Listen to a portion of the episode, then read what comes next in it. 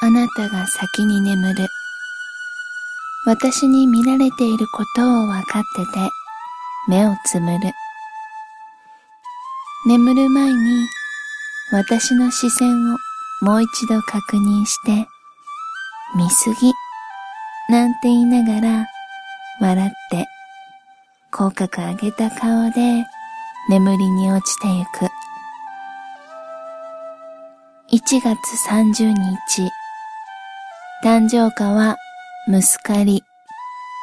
花言葉は黙っていても通じる私の心。俺の寝顔を見るのがそんなに好きなの？俺の寝息を聞いていると眠れるの？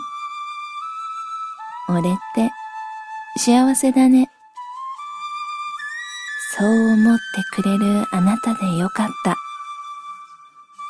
私があなたの寝顔が見れなくて、なかなか眠りに落ちれなかったり、寝息が聞こえないからって何度も起きたりしてしまうことを重く感じる人でなくて本当によかった。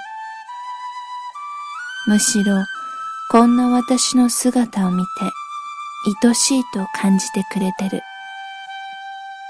やっぱり人と人ってって相性が大切だね。